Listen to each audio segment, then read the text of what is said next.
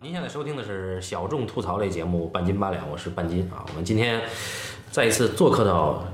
啊，你也快成不了昌平四寿了哈，这地方快没了哈。昌平四寿啊，小青年家里，然后我们同时请到了一位一年两会的今天第二次，对，一棒老师，我们是不是头一次聊这个？好像一棒和小青年是第一次对第一次，在一起，还有一个就是我们是不是头一次聊这个？呃，就是比较热门的。对对对对，啊对我，我主要有两个原因啊。第一个是我在看这个影片的时候，不断的反复觉得这个易烊千玺这个他的嘴角啊，还有他的那种犯轴的眼神儿啊，还有这个这个鼻子的某某某某某种线条，特别像这个小青年啊。当然不是说小青年像易烊千玺这么有偶像范儿，但是他确实他们两个有有一种神似之处啊。操，那我说那那还是要找他聊一聊。然后为什么要找一棒先生呢？是因为呃，早在几年前，这个《少年的你》的导演的《七月与安生》，然后那个时候我我对电影的判断力还是很模糊，然后一棒老师就说他觉得《七月与安生》不错，呃当时我就没有来得及去找他录那个影片。那现在今天正好，那么也想请一棒老师来帮着来补一下之前我的那个遗憾。那么，因为是在昌平四寿的家里，所以这个录音条件比较。昌平什么？昌平口音清楚的，昌平四寿，四个圣寿、神寿，哪四寿就我还没想好。现在是他是昌平四寿第一个，啊？剩下的在十三陵吧。啊， 那就是我们来正式的开始啊。两位觉得这个影片喜欢吗？听说小青年看哭了是吧？因为看到了年轻的自己。啊不哎，不是，你现在的节目不走这个剧情介绍的流程？这个有有意义吗？介绍这个不用介绍剧情，基本上都在那你 看以。前不都是有有有这么一部吗？呃，今今天不用了，因为这个片子还没这有个下画。但是我觉得这个故事你给我讲，你你就是你能讲的，看它有没有拼凑的痕迹，你知道吗？因为因为这个电影后来不是被被很多人说小说原小说原原著小说是抄袭的嘛？因为那个原著小说哦最近这个风波闹得挺大的，对，原著那个小说那个作者是著名的叫荣梗荣梗天后，还是叫荣我梗？不了解这荣个东西，就是他们是梗，就是他，就是他的东西，就是比如说里面有很多，比如说故事模式式的东西，或者人设式的东西，是从别小说来的。哦，对这然后这就是然后荣梗。对，这就是荣梗。然后他那个原小说其实很多年前就被人指认过有抄袭嫌疑，尤其是抄袭东野圭吾的那几个代表作。白夜行，但是它是指的电影呢，还是小说呢？小说，小说。呃那跟电影没什么毛关系吧？但但是我是觉得这个电影其实在改编上也做的没那么好，就是它还不是一个，嗯我觉得不是一个很完整的东西。如果它是个好的改编剧，就是它应该做成了一个文本上更完整的东西，可嗯能啊，就是不是拼凑痕迹很重。啊、对，啊，我是觉得这个片子给我的感觉两个方面哈、第一个是我觉得这片子比较矫饰，虽说我是北京的考生当年，但是我也我觉得这片子它呈现的这个学习环境是不可信的，而且我认为这个片子是两层皮，它没有去真正的去讲，呃，这个所谓的校园霸凌的这个处境，我觉得是没有触及到的。嗯，但是呢，另外一方面呢又很矛盾，呃，我觉得这片子在矫饰的前提之下，我觉得他做到这个完成度，我觉得他是很下功夫的，嗯啊，而且我觉得他的完成度，在我看来是非常高的。当时我看《七月与安生》也是，就我也觉得他有那么一点点别扭，他呈现出来那个东西啊，是一种一个没有不在这个语境之内的人，他去想当然的去做了一个创作，但是呢，他想当然的这个里面又自有一个相对完整的一个元素的拼接，拼接起来，我觉得还是还算是一个挺舒服的感觉啊。那么这个我也觉得还算舒服，我觉得一般吧，嗯，因为我第一遍看的时候呢，就呃第一遍不是我，因为你说要录这个，我觉得就去看了一遍，哎因呦为因为我破费第了破费了不是我，因为我第一遍看的时候有点晕晕晕乎乎的就看了，啊，然后呢看第一遍的时候，因为我是我身边坐的全是学生，一些高中生好像是，哦，就是穿校服的，然后都哭得哩哩哇啦的，然后我就在那个环境里边觉得特别的不得劲儿，哦哦，然后呢，我确实有几个有几场戏看得我有点默默的流下了眼泪，但是那个东西确实是，他他很会，就是他特别像一个催泪弹似的，你知道吗？就是你你你在那个地方，他就自然的就会有那个，就你你那个情感没法回避的那个东西，你就刺激你一下，就就流下眼泪来了。但是呢，你说那电影好，我是我是这么看，我是觉得他其实讲霸凌和讲这个社会问题，就你能看到他的意图，但是他讲的都特别浅显。哦啊，啊、然那后它是商业片啊，啊，对对对对，嗯我知道它的着力点不应该在那儿，因为你着力点在那儿的话，它就是变成另外一种类型了。然后，然后也也也可能会关系了一些别的问题什么的。嗯但是呢，就你能看到他其实想要通过，呃，一个是霸凌的事件，再一个是高考这个东西来，来强调的其实不是霸凌本身的事情，嗯就是包括最后那个电影完了之后，易烊千玺有一段那个，呃，说那个霸凌的好多问题，啊那个那个东西，就是你觉得他其实都是那个，我不知道是不是他后来加上去那个东西，就原影片可能是没有的，估计是啊。我觉得应该有啊，啊一会儿再说。啊、然后呢，就是我觉得，呃就是他其实讲的不不是一个这个高考本身和霸凌本身这个事儿、嗯而是而是强调的是，就是说，就是我看的，我个人看的，有可能过度解读哈、就是说，就是这个他强调就是说一个成人世界规则的东西，嗯，和一个就是这群孩子是不得不去服从这个规则的问题，就是他其实强调了一个社会性的一个一个一个一个挺挺，就社会里边挺顽劣的一个问题，你很难解决它，你知道吗？就你也知道它导致了很多问题的产生，但是这个东西，这种根本性的东西，你就是动摇不了，你知道吗？嗯，我我我我觉得他是他这个东西有有有触及到那个点，但是但是你只是看到了他有那个意图，但是他没有做到那个。嗯对他那个力度不够，你知道吗？而且我觉得就这里边儿就唯一让我觉得这个演员都特别好，演员都演得挺好，但是但是我觉得那个人物不够，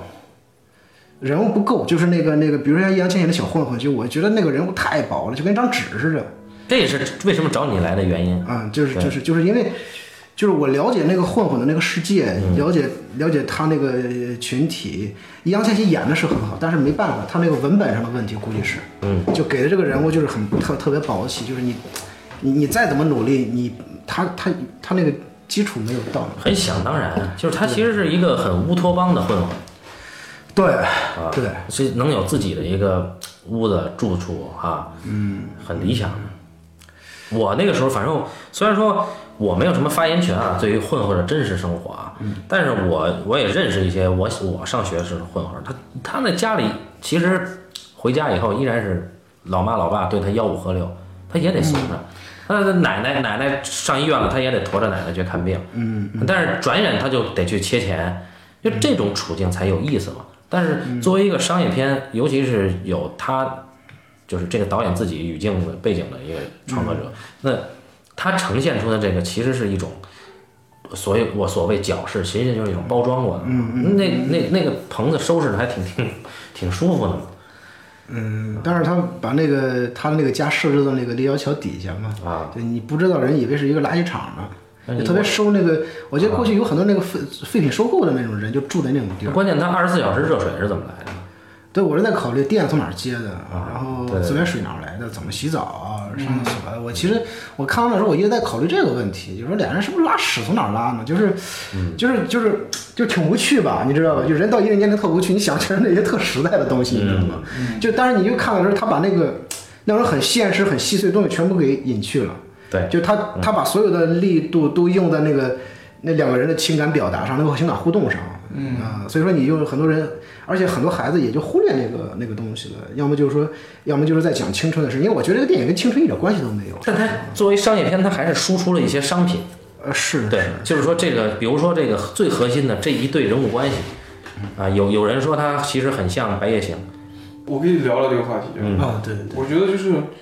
我恰恰是觉得这个东西是它容梗上的失败。嗯，就是说它这个无论是小说还是说这个电影里面呈现的说这个男主角跟这个女主角的一个关系模式，嗯，它让你觉得像东野圭吾的《白日行》，》，就错了或者像东野圭吾的《X 线》啊。那个那个那个 X 嫌疑人的嫌疑人 X 先这个先生啊，嗯，但是其实呢，我觉得这两个这两个小说，多音布这两个小说，真正好的东西是什么？就是《白夜行》真正好的东西，实际上是它的一个叙述视角。嗯，是因为那个小说实际上是把那个男孩跟那个女孩两个人完全的平行叙述。对，它完全的平行叙述，让观众其实，在小说的绝大多数时候，他是不知道说这两个人是有关系的。直到说哦，最后发现他两两个人是有关系，而且可能两个人联手，然后做了这么多的案件，这个是这个小说的提供的一个重要的叙述上的模式。对一种推理的对，但是在在这个《少年跟你》这个电影里边儿，这两个人的关系模式是，他两个人其实一开始两个人就相遇了，嗯，两个人很很快就相相遇了，然后观众很快就知道了他两个人呃结结成了一个我我需要你保护我的这个这么一个模式。所以白行的那个模式在这个故事里面是不存在的。就是说，《白夜行》它那个模式的精彩之处是没有被它对，用它更好，啊对对反而然抛后弃了。嗯对，然后嫌疑人 X 现身的这个故事呢，是我认为东野圭吾所有小说里面最好的一部。嗯，是我我认为他这是他，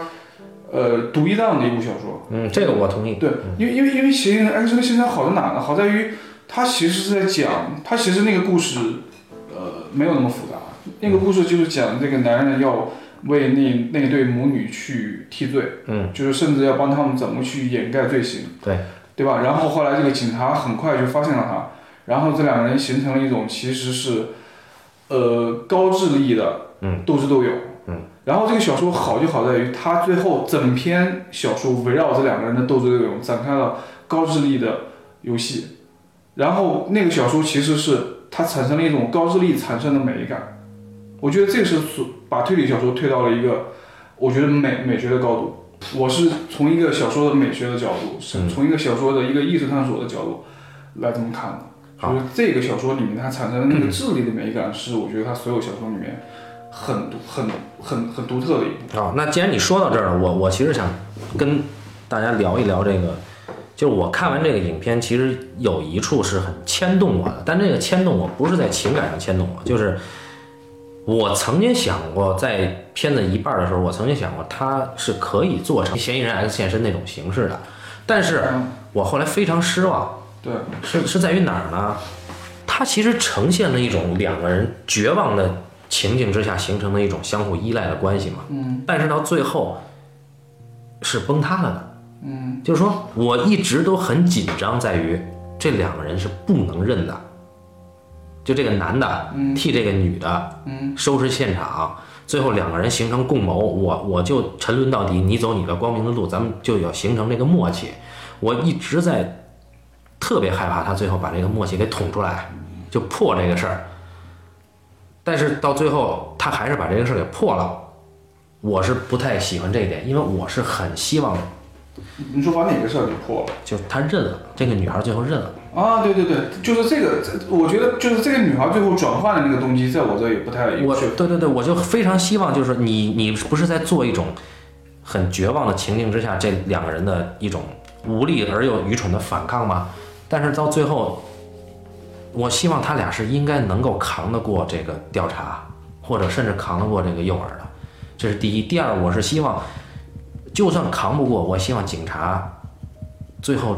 把他们两个呃套出来的这个警察不是这个年轻的警察，我希望是黄觉这种更老或者甚至说更更没有精神的那种那种更有更有经验的那种老警察会干的一种事儿。但动机不是因为我觉得年轻人可惜，而是因为你们想跟我玩花活，我就一定要让真相浮出水面。嗯，所以我最后还是希望他俩失败。如果失败是失失败在这一上比较好，但我不希望是这俩因为商业片的一个光明的必须，而最后向整个的这个刑讯但系但系统妥呃你协你。说的这个事情是是最后一趴了。对我说的那个是，实际上是易烊千玺要给周冬雨现身前的事儿，也就是说嗯他设计了那场强奸戏之前的事儿。在那个戏之前，就是他，我们说他跟嫌疑人 X 的现身有没有相似性，或者说嗯他能做到多相似？他这个相似就是易烊千玺要为周冬雨去做这么一个事儿。那但问题是，他做不成 X 现身，是因为他是一个小孩儿，他的智力程度做不成那个小说里面那样。对，最后说你看到的这个东西，它只可能在情绪的感染力上是有效的，但是在一个真正的，比如说那个故事，呃，整个它制造事件的复杂性或者更可推销性上是完全没有说服力的。就是这个他做的非常简单，就是说，哎，我知道有强奸案，然后我是就特别可笑，最后说他的逻辑想想想活活命就闭嘴，然后用这么一个 用这么一句话，然后把警察引来，然后他又去对周冬雨那样，然后说啊这个事情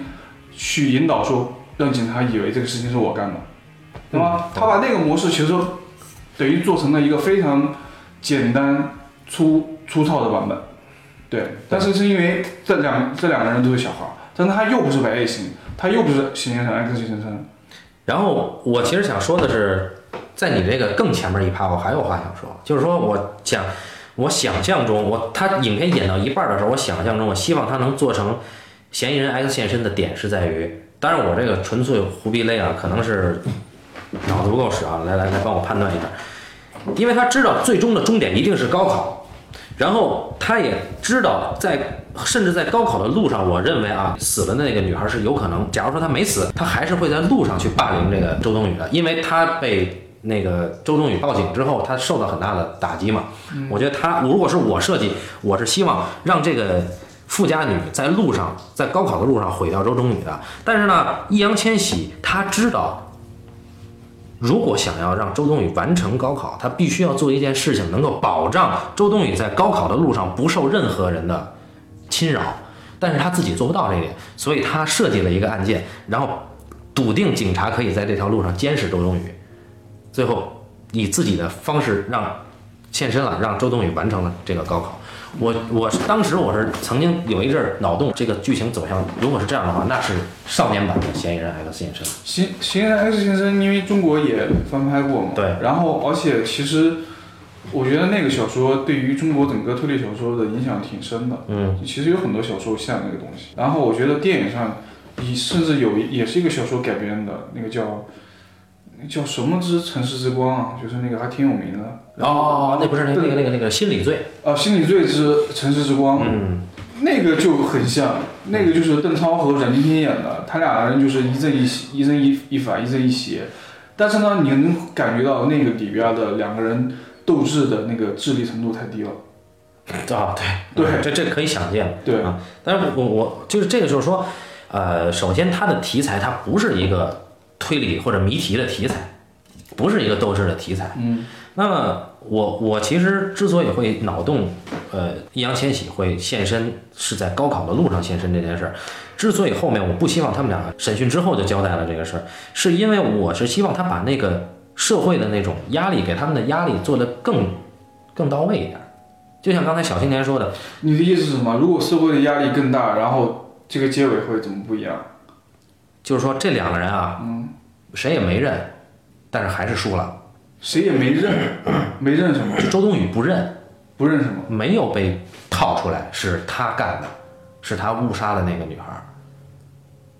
那不就是那场戏吗？对，就那场戏，嗯但那场戏他杀杀编造了一个谎言嘛。对这场戏我两点不满意，第一点是周冬雨认了，第二点是我不希望是这个警官以这种动机让周冬雨认，我更喜欢是如果是黄觉以他作为一个警探的理由，就不能让这个真相被你们小丫子给给这么遮蔽了。我我我我知道你的意思，你的意思是说，你想看到周冬雨认这个事情，她更主观的原因是吗？哦而不是说一个首先我不被希望他认，我希望他一定要挺住。最后上大学了，上不上大学没关系，我希望他一定要挺得住，不是说那个男警探抖出来他就认了。呃，那那她她坚决不认的这个内心深处的那个原因是什么呢？对，首先他现在因为他是少年人，嗯，他认了是对的，因为他是少年人。对啊，啊。对然后他们之前做那事儿也是因为他们是少年人，但是呢，我觉得正因为他们是少年人，他们对于这个这个社会或者说对于这影片中呈现出的社会，他的那个反抗力应该更强。你能理解我说这个吗？我觉得认了太容易了，或者说现在这个认法太容易了我我知道，我说我说，我觉得这个是三种啊，一种就是他认了，对吧？就他现认在了是相对容易的，对就是他很容易去认，对。但是呢，一种是现在这种处理是他认了，但是是比如说他主观上并没有真的想认，他是一个被外界去逼死的结果，对不对？第三种是他不认，啊但是他坚决不认，也要找到一个就是说，我觉得我觉得光用少年是少年这种话，这个手段太简单了。我的意思是说，他不认，但是他输了，最后他被被警察还是还是识破了，或者说以另外一种方式套出了他的认法，而不是现在这么完美、这么理想主义的认法。就我觉得他们两个不够惨，最后导致了现在。那就是他内心深处到底是想，这就涉及到他人物的问题了。对啊，就是他内心。你现在是满意吗？对于他现在认这事儿，我我我不满意，我觉得他内心深处应该有一个更坚定的，到底是认还是不认。我觉得外界到底怎么去逼使他，这个没有那么重要。 OK，所以现在我是觉得他首先有一点，他在现在影片的处理上，他比较暧昧，我看不出来他是不是想认嗯啊，我不知道这是好是坏啊，因为我前他前一场戏是很打动我的，就是他跟他妈查分儿的时候，嗯，他妈很高兴抱着他，然后他自己那个表情，哎，周冬雨演的非常牛逼，对，那一刻我是有点要哭了的，但是他妈的警察马上就把这事儿给捅了，嗯，我觉得警察捅这事儿是对的，但不应该是这么捅。啊，不应该是这么套，因为我更喜欢的是，就比如说《白夜行》里边那个老警察，他为了尽一个刑警的本分，他可以一直追十几年，但是最后他用尽一切手段，甚至是这个司法体系以外的手段，他就是要了一个真相。其实我不认为警察在经历这么多，或者说哪怕是警校毕业几年的警察，应该怀有同情心。我觉得同情心这件事儿，呃，在在这个影片里边不适用。虽然这个影片做了很多的同情啊，所以我我我对他最后认这个处理是不满意的。然后他自己心里想不想认，我看不出来，嗯因为在查分的那一刻，他的表演非常的到位。你不你说他不想认也行，你说他想认也行，但是最后他一下释然了，因为警察一套他，他把整个人对，那绷住个了那个是核心，就是说那个故事其实进行到最后部分的时候，其实就在于说周冬雨内心深处。我觉得如果他内心深处就是他可以不认，就不认说不认这个事儿，但是因为我为什么？那那你要想我为什么就是坚决不认？我为什么要让一个少年去替我背这个罪？嗯，对吧？那你肯定要讲清楚他为什么不认，嗯，对不对？嗯。那现在就是我觉得他没有这个东西，他其实是没有这个东西。你不能说最后造成了一个呃应该是那样的结果，然后你只是在外界给他施加压力，然后去去啊，明白你意思，你的意思就是说现在的处理也不对，呃，对，现在的处理至少在我这里是不好的，嗯，这是也造成这个文本其实内部逻辑，我觉得有分裂的是一部分原因。嗯对，他因为我是觉得他最后这个认罪这个就这个行为，他是符合他的心理逻辑的，嗯你知道吗？就是说，因为本身这个周冬雨一出来之后，他这个人物设定不是一个，他不是一个那种不达目的不罢休的那种那种人，你知道吗？就是他不是说把这个利益看得极其重要的。如果说你要是一个那种人的话，他有极强的那种内心内心内心愿望和冲动的话，就他有可能会选择不认，就说这个男人对我来说可能就是一个，就是不能说是利用嗯吧，但起码是一个，嗯、就是他他帮我扫清了这个障碍嘛，嗯对吧？但是呢，他给的这个人物设定他不是这样的，就包括他要老老在强调我离开这地方去北京，嗯，他其实他强调的是要离开这个地方，是一个逃逃离的一个内心冲动，嗯，他不是是一个那种啊冲动。不是一个出人头地，对，他不是一个出人头地的冲动，他是一个逃离的冲动。就是那个逃离的冲动呢，就说明这个人他其实是有创伤的。嗯就他所有的，所以说一开始他这个基调是给定这个这个女孩是一个有有极大内心创伤的人，所以说他一开始不愿跟人做朋友，不愿交朋友，是因为是因为他他就要把自己封闭起来，是这么一个啊人。是因为他的羞耻感，呃，也也可以说。然后后来是因为，呃，他有呃诸多事情，因为他做了很多这样的，嗯在我看来就是这种强情节的铺垫，然后使两个人相遇，最后产生关系。呃，就是说你，你比如说你，我看的时候特别有意思，就两个人在一块儿的时候，你觉得那个情感特别真挚，很动人，但是你不知道，就是说他怎么就能一下，一下子就就就到了这个程度了，你知道吗啊，就是我们知道，就是你就是在少年时期，呃，就我们都知道，爱情来的时候，人会变得很很低智，你知道吗？就是因为那个情感的冲动，你你到任何一个年龄，那个情感冲动你都没有办法操控它，你知道吗？就是说，即使是那样，但是我觉得就是说他，他这个东西就就就来的过于快，当然也有他解释的合理的理由，就是因为他有这个极端事件，嗯，导致了他们俩就迅速的从一个陌生人变成了一个特别互相信任的一个类似于亲人的这么一个、一个关系，你知道吗？所以说一开始他铺垫所有的这个这个人的这个呃他的这个情感的。这个这个逻辑线，他最后是不可能会不认的。如果不认的话，那可能就会有点儿不太什么。但是从这个事件逻辑上，就我同意你说的那句，我觉得这个小警察吧，嗯、就是小警察给的这个理由太，就是就是就是你觉得这个警察感觉是一直从一开始就是一直在跳，你知道吗？梆当梆当梆当一直跳到最后，就就是他特别激动的那么一个人，你知道吗？就是那种就是他一直觉得这这不对那不对，这应该这样应该那样，就是说，但你又觉得这个警察特蠢，情绪影响了他的判断能力。就是他特别愚蠢的一个人，其实是一个你知道吗？就是那个所以他也着了，他最后让黄觉拍对的。对对，他就是他就是，所以说后后来黄觉找我的，包括那个女怀孕的女警察什么什么嗯的，就我觉得就是说他他可能这是一个文本上的一个很大的一个缺陷，所以说他他不停的要。要要抬高那个情绪的东西嘛，就是情绪一上来之后，你会忽略掉他那个、嗯他那个逻辑性的东西嘛，他那个事件逻辑性的东西嘛，然后你会从心理逻辑上觉得啊心理逻辑是符合的，嗯，就我说那个周冬雨那个心理逻辑，他他势必是肯定会认罪的，就是就是因为他因为他放不下这个人，就是他他原始这个人物设定不是那个样子的。然后呢，包括因为他一开始这个这个人物性格，他决定了后边很多事情，其实是，嗯，就我们挺俗的一句话，就性格决定命运这个事，他确实是他他没有办法跟他那个东西较劲，而且一个他他有一点他知道说这个他未成年判不了几年嘛，嗯啊、嗯，而他又对，嗯而他又是误杀嘛。就假如说你把这个事变成另外一个情况，是故意杀害，然后他又是成年的话，他可能就会这变都成另属外于一个我。嗯觉得嗯文本上的价值观有问题。我觉得你替不替罪跟人家做不做几个几做几年牢，或十几年还是几十年这个事儿、没有任何关系，嗯，对不对？这个替你你替不替罪这个事儿是一个是一个基本正义的问题，嗯，对不对？你你不能因为我是人家因为是少年判几年的罪，那这个事儿就就应更理所应当啊，嗯，对吧？没有这样的道理。所以也不能说因为最后他被判了死刑，你就你就崩了。我其实其实我不太想替白夜行和 X 嫌疑人现身，嫌疑人 X 的现身是因为，呃，白夜行他其实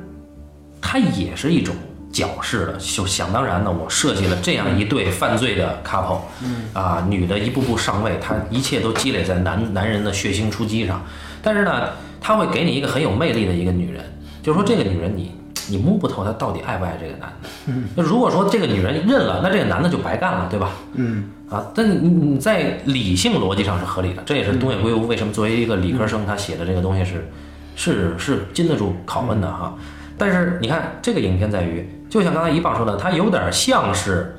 借用了这个模式，但它最后没有用到这个模式。就比如说，在最后，因为这个影片在我看来，哎，不是你真觉得他跟这两个有关系吗？我觉得它我是觉得没有关系，因为因为你可能没怎么看过他的小说，就这个这两个小啊说，，东西对你没有看过，你觉得但是没关系我一上来你就觉得有关系就是 X 嫌疑人现身，是我没有，我倒没觉得他像，是我觉得他应他可以做成这样，我没觉得他应该啊，我觉得他可以做成这样。但是白夜行这个是因为他全篇的感情高潮戏就在于你看这个男人怎么给这个女的现身，而这个女的最后认不认，我觉得感情高潮戏在这儿啊，是这样，啊，我我不知道你们你们是不是认同，就我理解的这个影片的最大卖点是这个我是觉得这样的，我是觉得它跟那两个东西没有关系，啊嗯，但是呢，它就算跟那两个东西有关系，嗯它很像，就比它现在更像，嗯但是呢，它自己的文本要足够完整。啊，对。它现在的问题是不是像的问题？嗯，是它自己的文本，我觉得不够完整。我就看这个片子，我我觉得虽然观感上可能要好一点，但是呢，我觉得观感上对我来说有一个片子很相似，是哪个电影呢？是《芳华》。嗯，就是你看那个电影，你能明显的感觉到严歌苓跟冯小刚想说的东西，或者说他们两个人想做这个东西的事情是完全不一样的。嗯，我看这个电影的感觉也是，就是你能看出来很多到底哪些是导演思维的东西，哪些是作为商业片策略性的东西，哪些是呃，比如说内地编剧提供的东东西，然后哪些东西是香港编剧提供的东西。它其实整个片子里面文本上有非常多分裂的东西，以至于造成它最后其实逻辑上是没有那么完整的东西，就是这个原因。但是它商业上可能是成功的，因为我觉得这个片子它商业上他的策略，包括导演导演思维是像什么的呢？是有点像陈可辛的《亲爱的》。嗯。哦，对，嗯，我觉得这个策略跟导演思维上这两个片子是相似的，也是我可能更喜欢七月与安生，也就是说这两个片子导演思维不一样的地方。我我等会再说，嗯就是它相在哪呢？相当于其实你它都借用了一个社会题材，啊，亲爱的是借用了一个呃人贩子的题材，嗯，这个片子也是借用了一个人贩子的题材，呃，这这个片子是借用了一个呃跟校园霸凌有关系的题材，但是他们做的事情是什么呢？他们做的事情是最核心的东西是一个，呃，商业片的做法就是我去卖这个故事，也就是这个题材里面能最动情的东西。嗯，《亲爱的》里面那个故事模式就是，我要让你不停的看到我这里面的这些这这几对父母，然后他们因为孩子丢了，然后一直找不到，哦，这个强大的情绪的感染力。嗯，然后这个电影里面最大的情绪感染力，其实不是我们刚才聊的叙事上的任何东西，所以它叙事上跟那两个小说像的东西意义都不大，那个东西不影响它在这个片这个片子的商业成功性。嗯对这个片子最大的东西就是，它肯定不是个社会写实片，它不可能在社会霸凌这个题材上讨论的多深。对但它找到了一个商业片的做法，就是周冬雨是一个被社会霸凌的，嗯，然后这个故事里边，我周冬雨作为被社被霸凌者，我通篇的，然后你在我身上看到的，你你感受到的同情心，嗯，然后我的情绪性的剪辑，我的表演，我的特写镜头，给的全是这个东西。这个东西是这个片子里面最重要的一个商业片策略，也是这个片子里边最重要的一个导演思维。哦，对，也是这个片子我认为今今天能获得这么大成功的根本性的原因。嗯，这个东西掩盖了这个片子，我觉得故事文本上的不足。嗯，这个故事文本我们刚才说的是后半部分，比如说就是说周冬雨最后她到底应不应该去承认这个事情，这是存在的一个一个问题的不足。还有一个问题的不足，我认为是出现在故事的前一半。嗯，也就是说他讲了两个事情。嗯，一个事情是是校园霸凌，一个事情是高考。嗯，这个故事你这个故事你们你们能感觉到说这两个东西好像是分开来讲的。我觉得如果说逻辑上更完整的一最好的讲法是什么？是高考是社会霸凌的一个可能体制性的原因，你知道吗？就是因为大家都在，比如说校方，比如说很多学生，我们都在去忙于高考，嗯我们都在乎说这个事情的原因，所以才把校园霸凌这个事情忽视掉。嗯，对，我觉得这个是这两个事情应该有一个这样的结构性的因果关系在里边儿。啊嗯就像你去你看《杀人回忆》一样，杀人回忆》为什么从头到尾凶人手是抓不到抓不到的？它是其实有一个社会背景在里边儿的。嗯我觉得这个故事里面，你可以把高考当做一个校园霸凌的体制性的原因去讲。嗯，我觉得一下子就把这个，哎，就比他现在讲的有深度。他对他他就这不个用上映了他这个东西其实有，只不是很弱。呃你比如说那个第一次第一个那个小女孩自杀之后，她不是在那个呃走廊那个围墙上加了铁栏杆儿，嗯，然后包括呃那个他那个班主任不停的强调啊，你看高三了没几年就高考了，就太太弱太弱了，就是但是这弱的已经不能够对，它是构成一个感觉把它分成两半去写了，前一半在不停的讲校园霸凌，然后后中后半就开始不停的开始渲染高考的气氛，对把高考这个东西，其实他拍的可以啊，他拍的把这个东西做成一种甚至有点史诗感，整个故事结尾都弄成那样，那么但是我觉得他完全可以在文本上去设计，就是我觉得高考这个事情完全可以作为一个校园霸凌作为一个道具可以。对啊，你在高高中这个环境里面，高考就有可能是一个最大的恶，我觉得。我觉得对我来说，我一个受过高考之恶的人来说，我我是希望，我本来是希望就是说，呃，利用高考做一种本格的那种现身犯罪。然后之前也是所有人说，这还有还忍一个月就过去了，忍一个月过去，这这个我没有触及到你刚才这么深的批判的层次啊。 对啊，你这话说的就对啊，忍一忍就过去了，那就是这样，那是就是你在纵容校园霸凌，可能就就是因为我们认为高考是凌驾于一切，比所有东西都重要的事情。但是我要说的是，这里边就是说，如果按照你的想法，他现在是不应该是以这样一个环境来去写写作的，因为，呃，首先你也说这不是一个现实片嘛，嗯但是呢，他用了一个很现实的环境，是什么呢？是名牌复读学校。这一点是，这一点恰恰是这个片子现实上的一个败笔，形式感很强。名牌复读学校大家都知道，甚至有什么毛毯厂，有什么衡水中学，这些都是很有场面感的那些东西。但问题在于，名牌复读学校的霸凌事件是会被高考这件事削弱，甚至是会让位高考的。就是说，我大家所有人进这个名牌复读学校，甚至复读班的动机，基本上都是趋同的。那我在这里再要讲一个霸凌事件，嗯，你可以反着讲，就越是这样，我就越在这儿讲，那可以。但是实际上，如果从大多数，如果从现实题材来讲，我们不应该选择复读班去做霸凌题材的环境。嗯，因为所有人的动机，凡是去这个名牌学校的，所有人的动机都是为了我能考一个更好的成绩，在此基础上，但是那个霸凌者，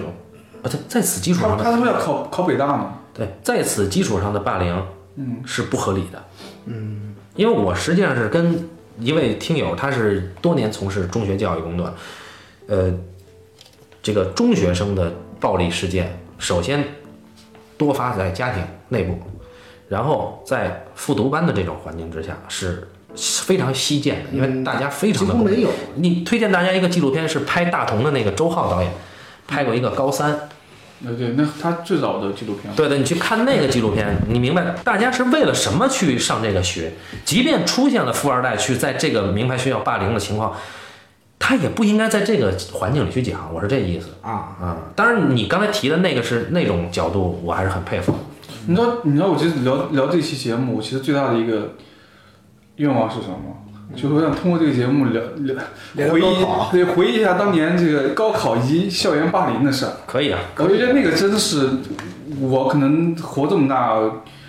可能对我人格影响最重要的一段时我期。说那你是不是遭遇过霸凌？我操！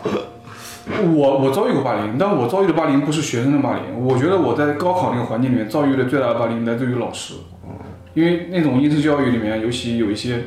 老师就是很变态啊，嗯，就是他是为了为了出成绩不择手段的。我记得我当时有一，我因为什么呢？我因为跟女同学说话，然后他要维持纪律，他就当然说不要说话，他恨不得你天天都趴在桌上，那个那个做功课。然后我跟女女同学说话，然后他就最后扭曲这个事情到什么程度，他就会跟我父亲说我早恋了，好然后我父亲就会阴阳怪气的跟我说你在这样的环境里边儿，你居然去干这样的事儿，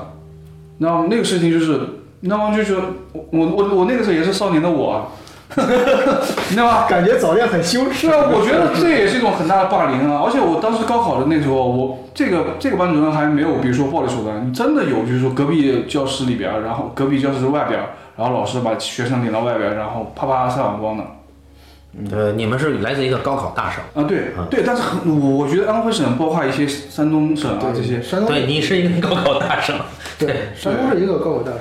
对我我校园霸凌这种事儿，我们那个时候学校还真的很少，就是它不存在于学生跟学生之间啊。我们那个时候唯一我们班上，比如说有什么样的人，就是这个人大家都会对他有畏惧，是因为这个人跟社会上的对混混玩在一起。对，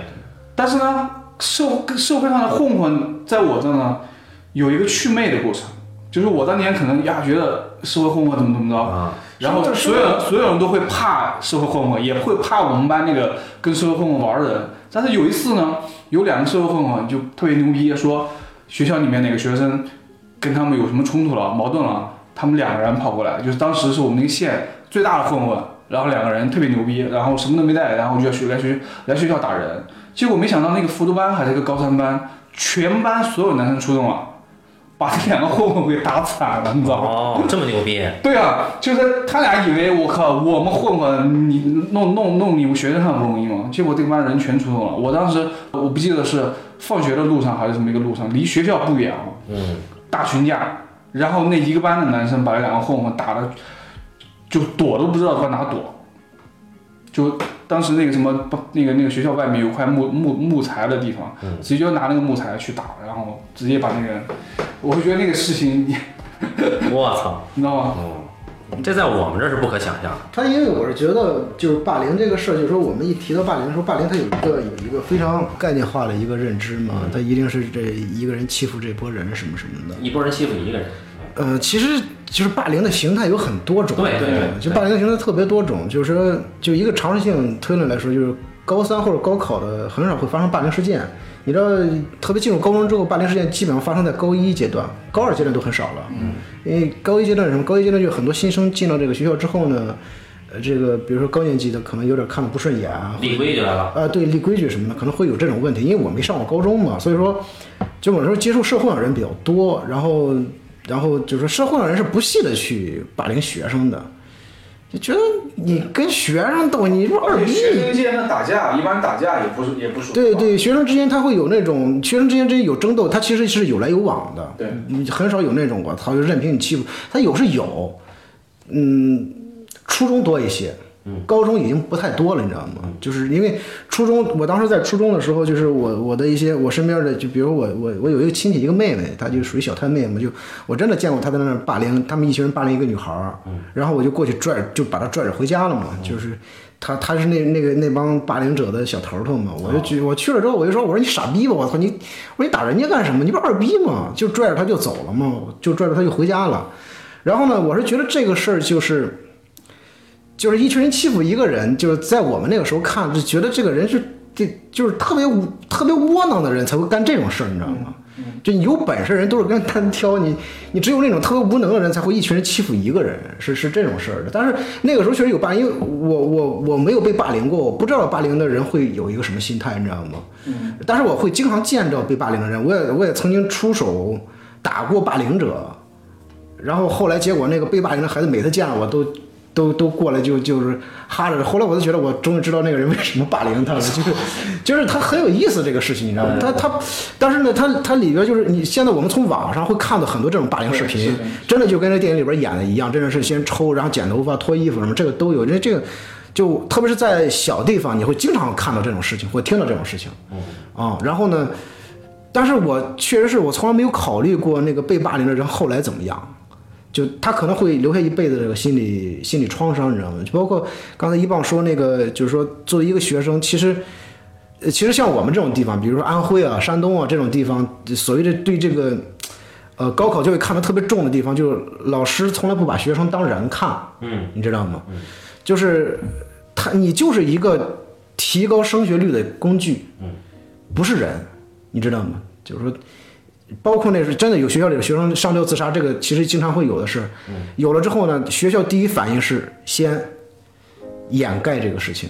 就想尽一切办法掩盖这个事情。班里的学生说：“别出去乱说这个事儿啊，怎么怎么着，怎么捂的，啊。”然后呢，你最后这个事儿，你一般情况下这种事儿在学校里传的会很快，你知道吗？咵就发酵开了。然后呢，就是说他，但是你会发现特别有意思，这个事儿没几天，大家伙都忘了。对，就大家伙都忘了，就是说，就是就是真正的这个悲剧，其实在这儿，你知道吗？就在这儿，就是说一个人的死活，在一个巨大的这样的一个机制面前是无足轻重的。嗯，哦，所以说我，所以说我说这个电影里边他有有有想去讲这个事儿，但是他没讲，没没讲，没讲嘛，就是说他只是提了提了一下那，个东西对于那个导演来说太陌生了。对对，很陌生，你知道吗？内内地那那两个内地女编剧可能给他提供了一些，嗯，这些层面的东西，但是你要说他肯定不会把太多的注意力放在这些事情上。对对，就是你看他所有的重点其实放在了这两个人的感情戏上嘛。就我当时看的时候，我觉得他那个那个那个就拍学校拍的特别好。我说他把一个学校拍的像一个监狱一样，就是那个气氛渲染的很好。其实你真的去那个，我不是我不知道北京怎么样，但是你像在你们那我不知道怎么样，我们那高中都是封闭式的，就没有一个高中是开放式的嗯，我来给你们讲讲北嗯京是怎么样啊、的。就是就是就这个霸凌事件啊，现在网上大家看到那种非常惨烈的霸凌事件，在北京很少发生啊。嗯，至少我上学的时候我没见过，也没听说过。嗯，但是有一点就是我我觉得跟你们讲的正好相反。嗯，就是我们那个时候在社会上的人，嗯，他会形成一种霸凌的助力。嗯，就可能这些社会上人基本上没有来过学校，但是呢，他会作为一种传说中的压力存在。啊是就是谁跟他们走得近，谁就是老大。然后谁扬言我能叫来谁谁对谁，那谁就他可可能真的叫来过啊。但是但实际上你也会看到社会上的人介入不多。那那但是有在北京有这么一类，就至少我上学的那个年代是有这么一类存在的，是被开除的学生。哦对，也就是说，他没有像你们那那些就是早早进入社会去谋生了。就是说我可能混社会是像小小青年以前讲过的，就是说我我可能是用一种暴力的手段去这个获取一些这个生存的，嗯，呃，但是我们那个时候没有，他是闲着的，哦就是你说这个，其实我们那有啊就是就是这种就是比如说呃在学校里边被开除了。对他他会回来，开除之后呢，他就他就处在一个什么阶段呢？就是说他其实不是一个真正的混混，哎，他就老跟人混混玩，混混其实也不带加他，嗯，但是呢，他他唯独就是每天在学校门口蹲着，你知道吗？啊他要得钱，就有时候要钱，有时候会会会滋个妞什么嗯的。然后呢，他就会给学校里边学生造成一定的压力，就对是每天有我知道会有学生看到他们在那个学校门口蹲着会很害怕。对，心里堵，对对，觉得我操，怎么他们又来了？就是你看到所有的学生一放学推着自行车往外走的时候，看到这几个人在那蹲着的时候，那几个学生就马上都低着头赶紧的走。啊，对，因为什么呢？我我上的初中和高中是同一所学校，然后这所中学在我那个年代是那个区里边倒数第二的学校，所以每天不管是中午放学还是晚上放学，嗯，这几拨人都在，嗯啊，然后他们在也都是要钱，然后然后班里然后一看应该嗯在你们学校门口扎一帐篷，啊，对，然后关键班里的也有一些就是认识这些人的人，他也可以管班里任另任任意要钱。那么我我想给大家分享的是霸凌的另一种温柔的形式哈，嗯，或者说没有那么操蛋，但是更让人觉得可悲的，嗯就是说实际上是呃一群人欺负一个人啊，但没有到那个程度，这个也挺操蛋的。嗯，我也参与过，嗯，就是什么，比如说啊，你这班里你是一个你以前宿舍霸凌过一吨吗？那那个宿舍宿舍没有，那那个很文明啊！我操，那都是一吨霸凌过你，嗯对。然后我们就 说，就是在初中、高中都有啊，就是班上有老有那么一两个孩子，嗯，受欺负，嗯，然后就演变成什么？大家每天都要欺负他，嗯，上课接老师下茬儿也要骂他，嗯，然后甚至每次上课老师来之前，嗯，就说所有人要挤一起挤他的脑袋，用手放在他脑袋嗯上挤一嗯，下，这个挺常见的，其啊实，对对对，但是其实这事儿你说物理上对他没有造成多大伤害，但是心理上有。心理上绝对有，对有而且这个人被欺负的这个人，其实对大家都是笑脸相迎的。呃，对对，就是我，嗯，你就先是说，我我我当时作为班长，我也是参与了的，嗯，就是因为你如果不这样的话，别人会觉得你有问题。对，你也得挤他脑袋，对对对对对，就我没见过班上有有我我印象中没见过班上有哪个男生是没参与的啊，嗯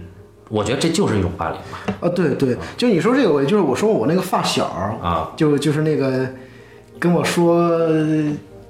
就是跟我说那个那个什么，就是说我觉得跟你很远，我跟每次跟你说，啊我就是就是啊啊，啊跳起来说，就就那个我那个发小，那时候在初中的时候特别逗，就是聊树先生那期的啊，对对对，就我那个发小呢，因为在中学的时候呢，就是说他在班里就是那种老实巴交的孩子，也也挺脏脏不拉几的，每天腾着黄鼻子。啊，这种人容易受欺负。对，然后呢，他他呢特别有意思，就是他每天中午吃饭呢，就是说他一个手拿着馒头，一个手拿着铅球，你知道吗？就跟傻子似的，在那呵呵咯咯乐。他就他他就是就是没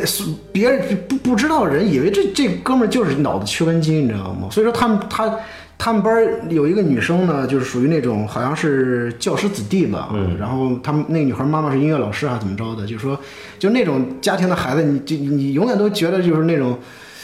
每天油头粉面的，然后然后说话的时候都都冷嘲热讽的那么一个劲儿，你知道吧？特别是姑娘家的什么就有点 bitch，呃，有点那意思吧，就是说那个那个那个我那个小发小发小呢，就每次经过他那个身边的时候呢，那女孩都要捏鼻子，你知道吗？啊然后这个事儿呢，就是说那个女孩可能会忘了，长大之后那女孩可能就会忘了这个事情了。嗯，但是这个事儿就是我这个发小，他会一直记得这个事情，他这个而且这个人他只会跟我说，嗯，呃只我们这种亲近关系，他会跟我说，但是他不会跟别人说。就包括他最后就是说前些年的时候，他因为有一段时间抑郁症，因为小城市的人他不知道什么叫抑郁症，嗯，就是他说他呃婚姻很痛苦，生活很多问题，然后晚上喝完酒之后骑着摩托车，就大冬天的骑着摩托车就在路上狂奔，然后那个眼泪就从那个两边就被风吹得哗哗的往后流，就是如果他不给我讲的话，我我险些就忘了这个人，他他他是有，就是你会忘记有些人是有痛苦的权利的，你知道吗？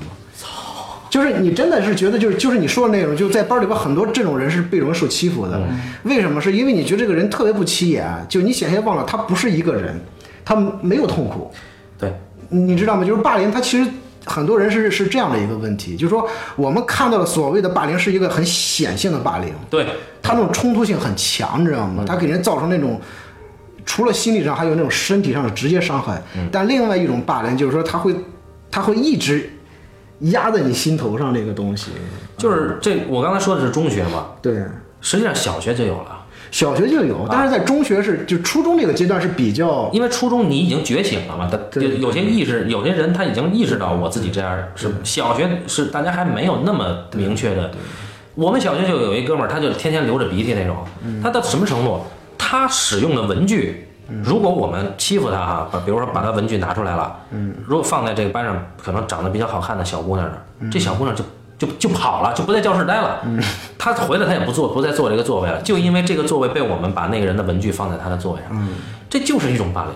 就大家就就像你说的，他已经失去了一个平等的权利了，对对，就是霸凌这个事儿挺挺有意思。其实到了高中啊，其实这个霸凌的这个事情，就是人的这种冲动在减弱，你知道吗？对对就除了那真的是，比如说呃那时候我我回去上学的时候，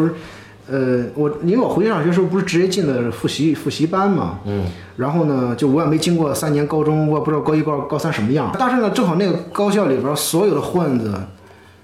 都是我哥们儿，所以说我我就真的是我在篮球场上看他们就是打一个人，就是有一个哥们儿就外号张一拳，真的一拳就把那人给干休克了。然后呢，这个时候那个教学主任过来之后，他就一一下把那人提溜起来，抱在怀里边，就感觉是跟这个人就说话呢，你知道？那教学主任一走之后一松手，那人啪就瘫地下了嘛。嗯然后他们这几个人拿着矿泉水把他浇醒了之后就，就这绝对是一个赤裸裸的霸凌，就是。就是我当时就问我说我说你你我说你打人家干什么呢？他们就就说就说这傻逼肯定是说我什么什么什么了，就是因为那波那几个体育生呢，他们是他们是一个半社会状态，就是说他们参与了社会的集体斗殴，啊，比如说抢沙场，两百人的械斗，真的要人命那种，他们是参与者，真的是参与者。然后呢，一方面又在学校里边儿做体育生，啊那很可怕这种人，对，然后呢，你说这个他不是完全脱离于学校，但是他很社会，嗯，你知道吗？就是呃我当时认识很多人是这么一个角色，就包括最后他们呃高中毕业，因为高中当时他们那个教练，就是他们体育班的那个教练，因为他们体育生上高中基本上就是国家二级运动员了，你知道对吗对对，然后呢，就是教练经常会带他们去出去打架，哦，对，教练会带他们出去打架，就这个事儿是很很好，小地方很常见的。啊，这点咱不一样，我们这儿体育生都是被供起来的，嗯对，现在是没没太有这个事儿了。就过去的时候，他是这样的，因为他他他就是这个社会形态到一个时期的时候，他就会滋生出一种这种东西来，很隐性。嗯但是很多人都知道，但是你又没有办法把它清除掉。然后就这个事情很有意思，你知道吗？嗯，然后他就像就过些年没有了，你感觉像一个人的新陈代谢，嗯到那个时期，这个这些东西就排排排除掉了。然后就是说，你知道这个社会里边隐性的那种那种这样的复杂关系和人与人之间那种呃伤害特别多，对，是的，特是特别多的，是对。嗯没错。对，然后那个，所以说咱们再回到这个电影上来说，它其实这个电影里边儿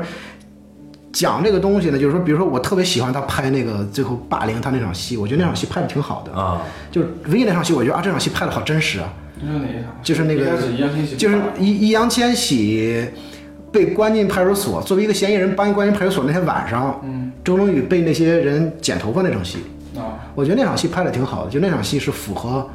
就我对现实的认知的，你知道吗？啊、然后包括易烊千玺作为一个小混混，我觉得这些角色都太单薄了，嗯，就特别单薄。就是他虽然演的很好，但是没办法，他文本上他就是这一块儿有有有太多的欠缺，嗯，所以你出来之后，你总觉得这个人很概念化的一个小混混，嗯嗯啊、然后那个那个叫周也的小女孩演的那个未来也是个很概念化的一个坏学生， 很概念化，对，都是很概念化的，就是包括那两个霸凌的女生帮凶，他们最后的时候，比如说一个是他父亲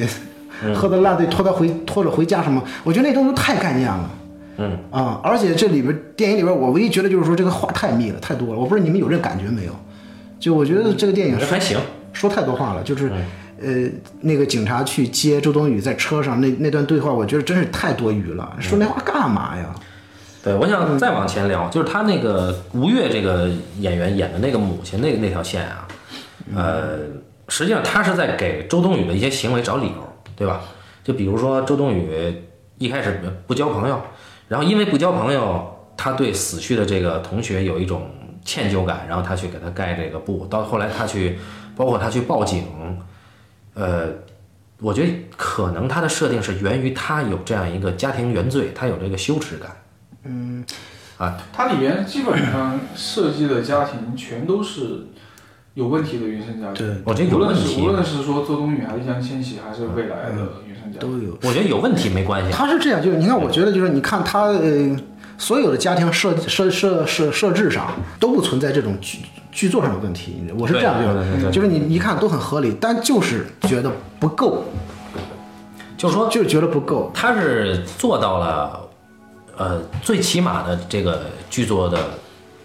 效果。嗯，就说我我我做了这个，她是有这样一个母亲，嗯啊，然后她这样是很合理的，在它是合理在的，剧情上是合理对，的，它就是合理，仅此一而已，就是那种，我觉得，嗯，怎么怎么说呢，就是，呃，就从我电影的直接感官上来说啊，就当时我看完之后直接的感官，没有分析的，嗯。不不去没有当时没有做更更多分析的时候，就直接看完感官，我觉得啊，吴越这个角色演的演的挺好的，嗯、就是吴越和周冬雨是唯一让我觉得信服的一对一个角，就是两个角色，你知道吗？嗯，呃，就觉得嗯，就是说呃，他的母亲不是一个坏母亲，不是一个坏家长，嗯，只是无能，没没辙，你知道吗？就你知道，你知道，就是一个成年人，就是你我我，其实这样就是你人不到那个岁数，你体会不了那个成年人无能是为什么那么无能。嗯嗯嗯就是你只有到那岁数，你突然发现，就你你那个境遇，你突然发现，你回看自己的境遇，在那个岁数，你那个境遇的时候，你才发现，哦、他他当时那个无能是他的上限，就是他超越，就每个人都有他，每个人都有自己的紧箍咒，你知道吗？就是每个人的紧箍咒都都有一个一个限定的一个额度，你到了那个地方，你就是上不去，你即使懂那个道理，你也超越不了那个限制，就是特别有意思，没没办法这个事儿。嗯，然后呢，就是说你看到了，就是说这个吴越这个角色呢，他的妈妈就是，他好像也挺懂的，他就是过不好，他就是那个限制到了。但是呢，他这个电影里边没有很好的讲这个，不是说他没有过多讲，而是他没有很好的讲。就我觉得，就如果是一个好导演的话，他会用很少的笔墨能把这个事讲得特别的透彻、到到位到位，你知道吗？但是他讲的不到位。是因为我觉得是因为吴越这条线是周冬雨的理由，她是作为这个存在。对他就算是理由，他应该讲的再到位一点，你知道吗？就是嗯但但他如果他只把它当成理由的话，他就不会把这个理由讲到位。呃对，然后呢，就是说，我就觉得就哪哪都欠缺嘛。然后呢，在呃说到周冬雨的时候，就是说，周冬雨对她这个这个这个这个这个妈妈的感情很微妙，你知道吗？她她存在恨嘛，她其实存在过多的都是委屈的东西。就是那天我不看我看电影的时候，我那个我家里面那帮那个朋友，就是那一对夫妻，看完之后都说，呃都说他们都就马上给我反馈，他说我觉得易烊千玺跟你很像，就是那个呃出身、那个经历什么什么很像。我说我，我说我其实不像，反而我觉得我跟周冬雨这个角色身上有很多地方像，就是你我跟我的我跟我的家里这个嗯就跟比如易我烊千玺，易烊千玺从小是偶像男是那个是跟小北的经历。啊对对，我当时我是你比如我我我就我跟我父亲的关系嗯就特别像，啊当然我那父亲还比比那个吴越这个扮演这个母亲的角色还要无能，还要嗯无知，你知道吗？然后呢，但是呢，就是因为这样的一个关系，他他你身上有那个倔强的东西，他嗯就是因为这种关系形成的，啊，然后呢，就是说。其实，在里边，周冬雨演这个角色很强悍，就是这个陈念是一个很强悍的孩子，你知道吗？他是因为这个，他是因为这个出身造成的。但是，周冬雨他最后就是陈念这个角色的强悍，就你最后看到一个很强悍的一个效果，你知道吗？但是他那个充分构成这个强悍的理由，我你始终觉得那个那个那个，就是那个劲儿不够啊。就是我看的电影，就是永远都是觉得啊，这个感情到了，到了，到了，到了，然后嘣儿流泪了。但是你你回想，你就觉得那个促成这些情感的都是一些情绪在做铺垫，而不是那的，个是的，内在的逻辑在做铺垫。是啊的其实我我我想讲八元七月原山也是，嗯，我说为什么相对来说我可能更喜欢更喜欢那个，因为七月原山跟那个电影比起来，就是他在导演思维上是更依赖比较朴素的叙事特征的。嗯，他最后这个片子里边两个女孩的关系，他基本上整个电影是围绕他们的关系来写的。对，然后只不过说这个过程中间出现了一个男孩儿，然后因为这个男孩儿出现，然后这两个女孩儿就是关系出现了裂痕，嗯，然后关系出现了裂痕，然后这两个人才会有系后面的一系列呃变故。那是因为他把人物关系写到了一定的强度，叙述产生了一定的强度，嗯，然后最后他才可能产生那个人物那个东西的深度，哦，是那个是那那个人物关系的深度能打动我。但是呢，少年的你就是他人物关系的强度做的远远不够，啊啊，就这一男一女之间啊，对、嗯他人物关系的强度做的远远不够，嗯以至于说最后易烊千玺去给周冬雨献身这一下，嗯，他是依赖很多那些其实是叙述之外的东西，嗯其实叙述之外的东西，或者说他告诉你成人不会那么去做，嗯，但是少年会去那么去做，啊，对，你会用少年去解释对对，就是这个理由太对，太但《七牵月强阳了。七月阳生》里面他嗯这两个人物，就是他所有的东西都是围绕这个人物关系去讲的，嗯以至于让最后这两个人物人物，就是说他两个人最后主题的升华，最后甚至两个人有一种你中有我，我中有你。嗯然后一个小说其实是一个类似于说这个故事里面的内文本，这个小说是双主角完成的。嗯一开始大家以为是马志纯那个角色完成的，后来反转之后发现是周冬雨完成的。嗯而且它故事里面那个小电影还很巧妙的设计一些叙事视角的东西，比如说周冬雨跟那个男孩儿当时在一个封闭环境环境内，那个男孩儿第一次表达了对周冬雨的好感。嗯。但是问题是，这个是一个小说带来的叙事视角，而那个小说如果是马思纯写的话，他不应该看到这个东西。嗯那么，但是他故事往后讲的时候，哎，你发现周冬雨的女儿告诉了那个男的说，其实这个小说是我妈写的，也就是说这小说其实是周冬雨写的。他到这个时候，你才理解了之前的那个叙述视角到底是怎么回事。嗯嗯，啊，这其实是他那个电影好就好在于，他所有的东西其实是还在一个很朴素的，然后很基本的叙述特征里边儿。嗯这是那个电影跟《少年的你》这个电影最大的不一样。我觉得《少年的这个你》，它对于我来说，它所有不好的东西都是叙事叙述层面的东西。嗯啊，但是它的成功有它成功的道理。就是说他主打共情这张牌， 嗯，共情呢这种牌也看怎么打嘛，因为我说七月原生，他其实最后打动我，他也是共情啊，他也是最后我我看到了一一一种那样的人物关系的深度，但是是他是通过我只干一个事情，就是我只去铺陈人物关系，嗯，我所有的东西都在铺陈这个人物关系，但是少年你这个是电影他干了多少事情？啊啊，对不对？他干了多少事情？他用了多少笔墨去讲小北和陈念之间的感情？嗯，对吧？你不能说我们两人相遇之后，然后这个女孩受遭受了校园霸凌，然后需要这个男孩帮助，需要这个男孩保护她，然后男孩就说我愿意保护你，甚至我喜欢你。最后我发现你你摊上了这么这么一个事儿，然后我就愿意为你牺牲。然后最后警察来告诉我们说，因为他们是少年。对对， 我觉得这个叙事上带来的强度跟荣光系带来的强度远远不够啊，远远不够，对，远远不够。他他因为我当时看完的时候，我一一直在就是就是一直在，就是我我我会带入到呃现实这个视角里边去，你知道吗？就是说，因为比如说我我我我我不知道我我忘了有没有过去跟你讲过，我认识一个一个。一个小混混的一个事儿，就是他很早不上学了。那时候我我记得那时候我我我我当时的女朋友跟那个小混混的女朋友是在是同一级的，所以每天晚上我要去学校接我女朋友的时候呢，那个小混混也去，我跟小混混特熟。哦然后呢，就是说前一天晚上我们在在一块儿聊天儿，那个混混就就就跟我。呃，说好多他他他最近各种各样的事儿，你知道吗？聊得挺好。结果呢，第二天去没见着小混混。第三天的时候放学，我那女朋友跟我说那个小混混死掉了。我说怎么回事儿呢？他就跟我说，呃，他就说那小混混呃晚上去就是纹身，那天下午去纹身，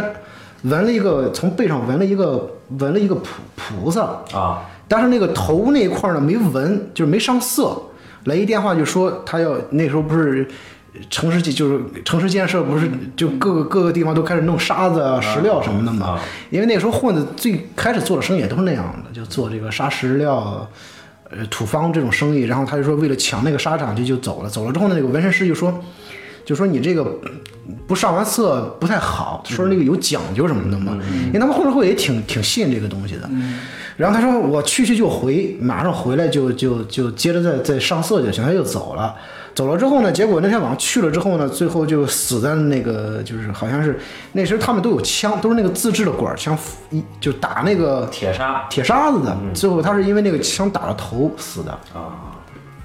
就死在头上了。这个东西它就会形成一个传说嘛，就说你看他这个关于那个头没上色，那今天晚上出事肯定会出在头上，啊嗯就会有这样的传说。但但另外一还有一个事儿是特别有有。让你觉得有点有点怎么说，我说不上那个情感那个那个感感受来。然后呢，那个女孩呢跟我女当时女朋友关系特别好，然后呢就说就说我我说你怎么知道的这个事儿呢？他说他说我们当时学校门口学校大门口有一个 RC 卡的电话亭，就那时候还用手机的学生很少，嗯，啊，有一个阿兹卡电话亭，然后呢，他们有呼机，然后那个那个那个混混就当天下午的时候，就他是每天晚上都要来接那女孩的，结果那天晚上那那人没来接呢，他就给那个人打窗呼，你知道吗？打窗呼呢，他就在那个阿兹卡电话门口等着，等了等会儿，等过了一会儿来一个电话，就说你等我五分钟啊，我这忙完之后马上给你回电话，挂了，挂了电话之后就死掉了。嗯，就接着就出事儿了，你知道吗？就死掉了。然后那女孩就在阿兹卡电话门口等了一晚上，哦，她就在那儿站了一晚上。第二天早上起来，接到一个电话，是那个人的一个小兄弟打的，他说，他说就东哥死了。嗯，然后他就是那女的就，就那个时候那个女孩就傻掉了嘛，就说，就是你知道那个时候他们就是少年嘛，高高中二年级的时候，就是说他那个情感，一个是混混，一个是学学那个女孩也不是什么好学生，但是你知道他们之间那个情感很动人，你知道吗？就是那个女孩会在那儿等他一夜，嗯，就是我现在想象不到会不会有一个女生就是会为了等那男孩电话等一晚上的，你知道吗？又冷又危险的。然后呢，嗯，然后后来这个女孩就就就很长一段时间一直失魂落魄。就当时我那女朋友不跟她们都是好姐妹，就老劝她什么的。你现在看就就觉得这事儿吧挺狗血的，但是这个事儿是一个真实，是真事儿。它是一个真事儿，你知道吗？就是，就是，就这个情感，你知道，就是我当时能理解那个女孩的情感，是因为我认识一个混混，混混特有意思，就是他在外边是那个样子的，就面对他女，每天晚上他接他女朋友的时候，俩人一见面是另 是另外一个样子。就我我我应该跟你说，我原来开店的时候，两波朋友，一波朋友是学生，正儿八经在高中上学的学生，就他们一到节假日就跑我店上玩去；另一波就是上荒混混，就是。我当时开店的时候特别有意思，就我我为什么说我当年特别喜欢那个《浪荡儿》那个电影，就是曾经有一个朋友说说你那时候开店的时候特别像那个《浪荡儿》里边那个卖报的小孩儿，就会有人会跟你说他的心事儿，你知道吗？我当时开店的时候就是会那些混混会跑来跟我说心事儿，就是那些混混跑到我店里来的时候不是混混，嗯，就是一个十六七岁的男孩儿女孩儿，就他们会跟你掏出那个特别柔软的东西来。就有的小朋友唱歌特别好听，来了就跟你就说我最近学了个流行歌，就唱歌什么的。然后，但他一出这个门，一出去外边，然后打架什么，就是另外一个样子。就是所以说我当时我就觉得特别奇妙，就我见了很多混混，他那个不是混混那个身份的那个那个那个样子，你知这道吗？是莱芜版的深夜服装店。 作为一个服装店裁缝兼老板，他可能用服装来啊治愈人们的心。不是，就是就是他其实是就是说，就这里边儿，但是你知道，就构成这个人他的这个呃复杂情感，他有很多的因素，你知道吗？嗯，对。然后他还也有他内在的一个一个一个一个联系，就是我觉得我我始终觉得我是觉得看那个小北的时候，我并不觉得这个小北的这个角色打动我，是因为我觉得小北这个角色特别孤立，很孤立，非常你知片道吗儿。对，很片儿，他就他就就这个孩子天天就是，我觉得后来我就跟我那哥们说，我说我跟他可不一样，我说这个小北是战斗在第一线的呀，你看他天天打架，我操， 就是我那波认识那么多混混，没有看他们，就是混混并不喜欢打架。嗯，你知道，就是那个，你作为混混说打架，每一次打架有可能就面临着你可能就丧命了，你知道吗？很危险的。混混喜欢恐吓是吧？也不是喜欢恐吓，就是说那个时候混混打架，一方面他有确实是，比如说一群人欺负一个人，切钱这是一一种情况；另一种情况，如果说混混和混混之间，尽量能不打架就不打架，嗯，因为要么就是出于挣钱，就是那时候我不说过吗？那时候一辆面包车拉八个混混，就一车人三百块钱一条烟一顿饭，这是一个市场价。就比如说我这出事儿了，我要找人帮我平事儿，我打一个电话给老大，老大给他那个给他底下小手下，手下就带着一帮混混，天天在租一个房子在那住着，就等这种事儿，你知道吗？所以那时候混混所谓愿打架，是因为可以挣钱了，那是两千年以后的事儿了。 就是两年以后，这些混混还不能用这种方式挣钱了，你知道吗？就特别有意思，就是说，但是呢，他混混也知道，其实他们多半去是打不起来的。嗯，就比如说你这边找一拨人，那边又找一拨人，俩拨人一到，发现都认识，那你这个钱还得出，这两这两个，这两个就是说这个雇主还得请大家伙吃饭，还得送烟，他是这么一回。对，所以你提的这个就就是你的这个经历跟他那个霸凌也没关系，没关系，因为小北如果真是混混的话，他其实是离他是在霸凌之外的，就是学校的事儿。对他找了一个外外力去解决嘛，因为对学校里的事儿是一个死循环，是很难解决的。对，呃，我在嗯我看来，因为我们那个时候跟社会上的人没什么联系，但是呢，最可怕的是那种有过社会关系，嗯，甚至退学过一段时间再回来的人，或者留级的人，大嗯家都怕这种人。他们就会变成传说嘛。对他变成传说，然后他们也认识那些人，嗯所以他可以肆意的以这个背景为要挟去恐吓你，管你要钱，对嗯或者说他看上的女人如果是你的女朋友的话，他就把照死打你一顿。我们班就有一个这样啊，对，有有啊，他们有的连女的都打的那种的，啊，就是一对情侣坐那儿说想，就是明目张胆的想要抢这妞嘛， 然后那男的不愿意，把男的打完一顿之后，女的说你们不能打人，然后接着再打女的一顿，就是很多这什么不要脸的事都干过。对我们那边就是倒没不至于打女的，但是确实是打这个打打男的打的挺狠的，就嗯我们同学被打什么的。校园霸凌它在于，它没有像社会那么理性，像你说的是一个市场，对，吧他是后来成为一个市场。对对对对，我们这个校园它是凭着那种一腔的这种愤怒啊，或者热血呀、或者说蠢呐、去做一种虚荣心呐、啊，嗯对或者甚至说最阴暗的那种就是一种快感。你知道，就是这个所谓的，就是说，在那个青少年犯罪事件当中，学校呃这种霸凌会容易出人命的，嗯是因为在学校里边的孩子，他其实不知道生死是一个什么样的对对对，他没这个轻重什。么事儿，你知道吗？就是说，呃，因为比如在过去我们那很乱，几乎那时候，包括我后来上大学之后都稍微好点了，但是过去的时候几乎是每年暑假你都会听说某个人被砍死在哪儿了，某个人怎么着怎么着了嘛。嗯。然后呢，就是说，多数很多事情的案件都是十八岁以前的孩子干的，十八岁以后的孩子不太会干这个事儿了。啊，因为你十八岁真的就知道轻重缓急了，你知道吗？你特别是在生活混的人更知道了，因为生活混的人就是你，生活混的人他其实比校园里的孩子成熟要早，嗯，他更早的学会了自我保护。自我保护是一个人的一个是一个天性，你知道吗？嗯，啊，他会先天性的去寻找那种自我保护的方式，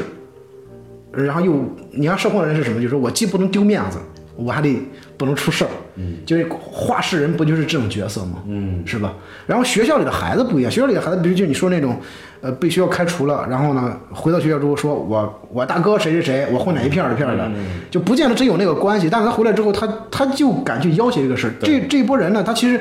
没有真正的在生活混，他不知道社会那个那个环境，就是所谓的黑社会，呃，混混那个社会里边有多么凶险，你知道吗？再一个就是说，他觉得这帮孩子就是会害怕这个事儿，那确实对。然后往往这帮人其实有时候下手还挺黑的，对。刚才我提到的是开除的那些人，嗯，呃，当时有中学有一种制度，实际上是助长了这种霸凌的。对，是因为在为了保升学率，就就就算我们是北京二类学校垫底的中学，初中、高中都算上，他会在高一或者初二这个节点的时候，挑出班上最闹的几个学生，强制送到攻读学校。啊，那那些学生必然会回来，对，组团回来的，单个儿回来的， 那就相当于去镀了一层金 嘛。你从工作学校回来的，然后我们我们因为我们当时我属于虽然是没有什么人欺负我，但我也很怕那些学生，所以我们会主动讨好那些人的。嗯，就说一块儿打篮球，我们也很开心，那也有面儿啊，对不对？嗯啊，那那那这个实际上这是谁做的呢？你为什么一定要把这些学生送走呢？嗯，有的就是我就看我们班，因为当时。现在就回回忆起来，就是初中的那一些一些同学挺老实的，他就是皮，你就把他把人送走了。对，孩子那时候没有不皮的，其实，对呀、我也很皮呀、只不过就是可能考试考得好一点而已。嗯，那人家那个就考试也考得不好，皮，他也没有混社会，你就给人送走，他也没打过架。嗯，他有些人他混社会是逼不得已的，就是说，嗯，很少有那种我就主动或者有，当然有那种人哈，但是他不在多数，真的是那种缺心眼儿缺到，就是我真的认识那么一帮孩子，就是给自， 就是给自己冠名，就有一天跑到我店里去说。说我们要做一套一做一个团体服装，我以为是男团呢。我说你们要做什么？他们说你给我们设计一套衣服，就穿着又帅，然后又适合打架的衣服。呃，我说怎么个打架法？他说就是跑得快。我说跑得快穿运动服啊，他不行，穿运动服太 low 了，太想学习那个校服了。我说那青年服呢？就是那时候不是日本啊、韩国那种电影里边那种也有点像中山装那种。啊，对，中山中山装那种。他说那个不行，那个迈不开腿，那个穿球鞋那不好看，得穿皮鞋，但穿皮鞋不利于跑。然后我说我说你们就那那几个孩子呢属就是属于你说那种啊，就是在学校里边儿挺调皮，最后不上学了，想要混社会，但是真正混社会的人不太加他们，你知道吗？然后他们就认了一个老大，这个个老大是干什么？老大都是我们街上的，就我们那个居住那个环境那个街上的。那个老大呢，就是一个比我们年龄大个四五岁，也没上学。然后暑假的时候呢，他就自己开了个摊儿，夜市炒菜的。然后然后那几个孩子就认他为老大了。他晚上在那夜上炒菜，白天干什么？白天就在有一个区域呢收自行车票，就那个时候还有一个区域是专门停自行车，你收自行车钱的，你知道吗？啊，啊，那还是那是两千年初，我操，在小地方还有这个事儿，你现在都想象不到会有这一个什么场景。然后那帮孩子就天天就盘踞在那个是， 就是看自行车那个摊儿车那个车棚子那个地儿，他不是车棚，就是就是每个人把自行车停在这儿，他放一个小铁牌儿，啊，就那种，还盘踞在那个地方。然后呢，就是我我不是从那儿经过，老看见他们嘛，看见他们我就点个头打个招呼就走了。后来他们有天跑我店来说这个事儿，那你给他们设计出来然后你听我说呀，然后我说，我说那这不好设计啊，我说要么就上面是青年装，下边是运动裤。然后最后呢，他们就想了想说多少钱一套？我说如果做青年装的话，呃这个得可能几十块钱一套吧，那时候没那么贵啊。然后呢，如果说运动服的话，得得买什么料子呢？说他们就他们其实没钱，你知道吗？就是他们不知道可我估计那帮人吧，就是说盘踞在那个地方就聊天聊聊聊聊的特别开心，脑头一热就跑我这儿来了，你知道吗？就是说哎，你我们要做这么一套衣服什么的。后来呢，他就说这个，然后呢，就就就就说这个啊，我们对行，这个事得好好寻思寻思，对，好好寻思寻思。然后他们就走了，走出去之后呢，突然有一个孩子就回头说，哎，你知道我们有一个，我们成立了一个一个一个帮派吗？我 说当时我说什我说什么名字？我们叫青年帮。然后就然后说完这句话之后，这个大拇指一指一一往上扬，说我们叫青年帮，然后转头就走了，你知道吗？然后我就我就在后边，我就觉得这帮哥们儿太逗了。就是一帮傻逼嘛，就那种感觉嘛。然后结果过了没几天，就我邻居一小孩儿，也是早早不上学的，然后呢，他突然有一天跑进来，他说：“哎，他说，涛哥，涛哥，涛哥，你知道一个事儿吗？”我说：“什么事儿？”咱们这出了一个新的帮派，叫青年帮，我要加入他们。 我说我我说你我说我说你赶紧去加入他们，我说这个帮派可牛逼了。然后呢，他就说是吗？真的吗？我操！我说这个人好像里边有我认识的人。我说这里边人你都认识，都是咱们街上的，你知道吗？ 就是特别特别有意思，你知道，就是就是说他们是这么一一一这么一帮人，嗯就有时候我看就混混会让人觉得，就是你真的在现实生活中看混混的时候，如果你只是作为一个旁观者看的时候，你真的会觉得特别好笑，很多行为对，他不是那种那种那个样子的，你知道吗？就是我我有一天就应该就半个月前打车，然后车上那司机那司机，人家一听就北京人吧，那应该他年龄应该比我爸年轻不了几岁，然后一上就说说哎说你你现在住这儿，说你知道我们家住哪儿？我没问他，你知道吗？然后我说那您家住哪儿？说。他说我们家就住这个这医院后头。我说是吗？我说我说那您现在怎么？他说不住，我把这个卖了，在在哪儿哪儿买了两套房。我说哦，他说那个你知道这个就是这我现在住这个地方，说这原来怎么怎么着怎么怎么着，说原来我们那哥们儿，就在簋街中间这儿有一饭馆儿，是他那时候可有名了，说在现在在。东城现在提这人都好使啊！说我说我说我原来我是南城的啊，南城啊，你知道谁谁谁谁吗？那我哥们儿，说那专门做定制家具的，现在啊有有有一个什么马场啊什么的，说你提的都好使啊，说这嗯啊说这讲半天对吧？最后到了，到了，嗯，我说行，我说叔您慢点儿，我下去了啊。然后他说那个，我说下去吧，咱都是北京人啊， 然后就走了。我当时我心里特别的凄凉，你知道吗？我操，我说这叫老炮儿，你知道吗？我操，啊这个，哎呀，心里特别难受。我说哪有那么传奇呀、是吧？啊，就是我们从影视剧里边看到混混，要么就是很很凶煞，哎，形式感的，要么就是很悲戚，你知道吗？就是我记得是刘德华演过一个什么，刘德华最早时候有一个电影，就好像跟吴千莲还是演的，最后的时候不是，就是那个那个那个女女主是是一个律师嘛，还是梁咏琪来着？嗯啊，她最后叫什么天若有情，好像是那个吧，反正最后时候那个刘德那个刘德华不是死了吗？就是他就是要么就混混就是这么一个下场。但是你知道，就现实当中，你看那个混混群架的时候，他真的很可怕，真的能见血。但是呢，他也有可可笑的地方，就是，但这个事情你是作为一个纯粹的旁观者，啊，但如果这个事儿它和你牵扯关系，它可能就不是这么一个一个一对个一个心情了。就是说，呃，就是，但是我想说，就是说这整个这个这个就是就是混混这个世界，它它其实没有那么你想的那么。就是那么不可思议，你知道吗？就他也是人，他他也恐惧，然后他也有他的呃非常纯洁的那个情感的东西。对，但是学生就是因为对于他们的一种恐惧，就是我你你比如我看的时候，我觉得混混这个群体活得特别像一个人，啊学生不像。啊，学生是一个被规范的集体，就是说他所有的那个人的那一部分被关起来了。啊，你知道，就是我，因为我看这个，因为我那时候虽然参加过几年高考，但是我一直没有觉得高考是恐惧的，因为那时候高考的时候，我基本上都是在学校附近租个房子，然后自己在家学，嗯呃，就是墙上贴满白纸，然后上面背那个文总啊、默写文总什么的。但我去了学校，我会困，你知道吗？所以说我也不在学校里边儿，而且我当时考大学的时候不是在我们那个城市的学校，哦我是拿着当时的专业过完证去另外一个学校，因为可以换钱嘛。哦，然后是，所以说那个情况很不一样，所以我就我我是理解不了那种，就我看那个电影的时候，就是那个那个高压的东西，我其实理不太能理解，你知道吗？啊就是我没有我无法产生那个共情那个东西。就就是其实那种高压的高三形式感的生活，他嗯的霸凌实际上是会被，就是你就不不太可能是在那个嗯环境里，它只是形式感，它是割裂的。对，因为我觉得有时候人的霸凌他是闲的，他就哎，对对对，他这个电影其实其实有些细节还挺好的，我记得有一个细节，就是那个细节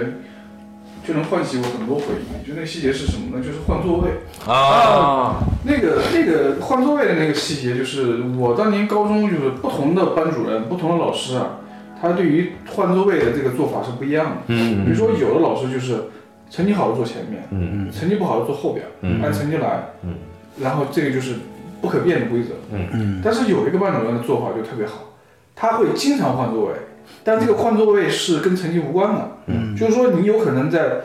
一个学期里边啊，从第一排到最后一排你都坐。啊对我们有有过这样的老师，嗯然后我自己身上还有个还有过特别特殊的例子，就是我比如说我有一次把班主任给给得罪呃给给惹生气了，然后他就把我从比如说前几排给弄到最后一排去了。啊嗯就是这种。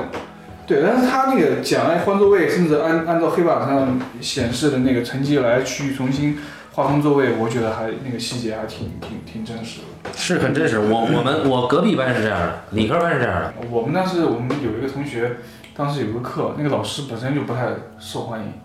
然后那个老师后来把那个学生，那个学生是因为什么事儿我不记得了，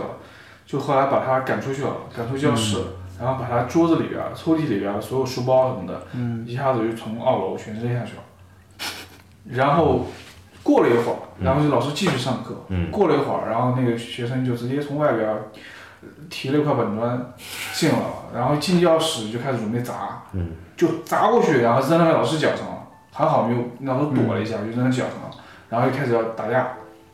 然后几个学生赶紧上去把这两人给拦住了，然后两人根本拦不住，还要打，就最后一堆人给他把两个人拦住了。然后我们还有个同学特别逗，就跟老师说了一句：“老师，你要为人师表。我觉得你们你们你们你们那边够够强悍的，我操！所以总的来说，这个片子还是有它还是有它成功的地方啊。肯定是”有。转的好硬啊！ 他因为因为我当时我第一遍看的时候，我我记得是还跟谁就是说发微信聊了一下，他说你觉得怎么样？我说我觉得其实还挺好的，就是翻翻如果作为一个商品来说的话，是绝对合格的一个商品啊，一个产品。然后它里边儿就是有很多细节，你觉得拍的特别好，但又有很多细节拍的特别不好。嗯就是他的他的点都是在这个地方，就是说再看第二遍的时候就，就是像一棒说的那个，就是你会觉得他文本上出现了特别大的问题，然后你才会让他觉得就有点外强中干的那个感觉，嗯，都就是好像是气势很足的，情感很饱满的，我觉得这个文本的复杂性不在小北的身上，我对，觉得小北他身上的那个东西其实相对简单，嗯无非是写的更更准确与否的问题。对，文本的复杂性完全在周冬雨饰演的陈念身上。嗯就一方面，整个故事里面，我说商业性的那一面，嗯就是我要通过一个校园被霸凌者来引起一个被同情，嗯来达到我整个电影的情绪感染力的最大化。嗯另外一方面，这个女孩儿她一开始需要一个男孩去保护她，嗯但问题是，当这个男孩最后选择那样一种非常决绝的方式去，那都已经不是保护了，叫替罪。嗯对，她怎样去接受这个事情？嗯你知道吗？这是一嗯个理性上面，我觉得需要深思的东西，就是你怎么去选择。我就光说我要走出这片地方，不充分这个，不充这分，个我被校园霸凌，被高考了又怎么样呢？嗯对吧？我觉得这个事情是没有那么容易去说，哎，我只是觉得他可能会被少关几年，嗯对吧？然后最后那么其实很简单的，最后就、就就承认了。嗯嗯，对嗯，对，就是按呃一棒这个接着说，我就觉得就是这个。